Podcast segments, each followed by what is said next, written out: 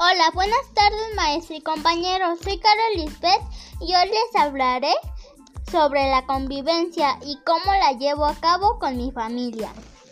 La convivencia es compartir constantemente el tiempo con otra persona diferente a nosotros.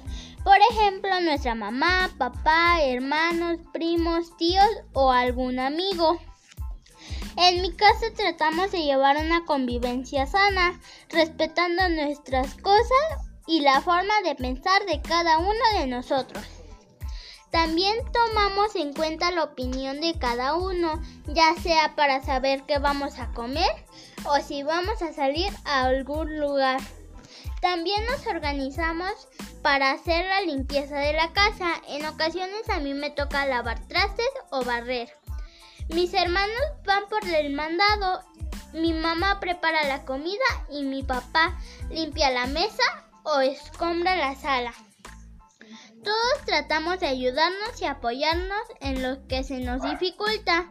Hay ocasiones en que nos enojamos, pero hablamos de lo que estamos haciendo mal. Mi papá y mi mamá nos dicen que debemos pedir una disculpa y si no lo hacemos nos castigan porque dicen que si uno ofende o hace algo mal debemos pedir una disculpa. Bueno, esa es la forma en que nosotros tratamos de llevar una convivencia sana. Les agradezco mucho su atención y nos vemos pronto con otro tema. Muchas gracias. Hasta luego.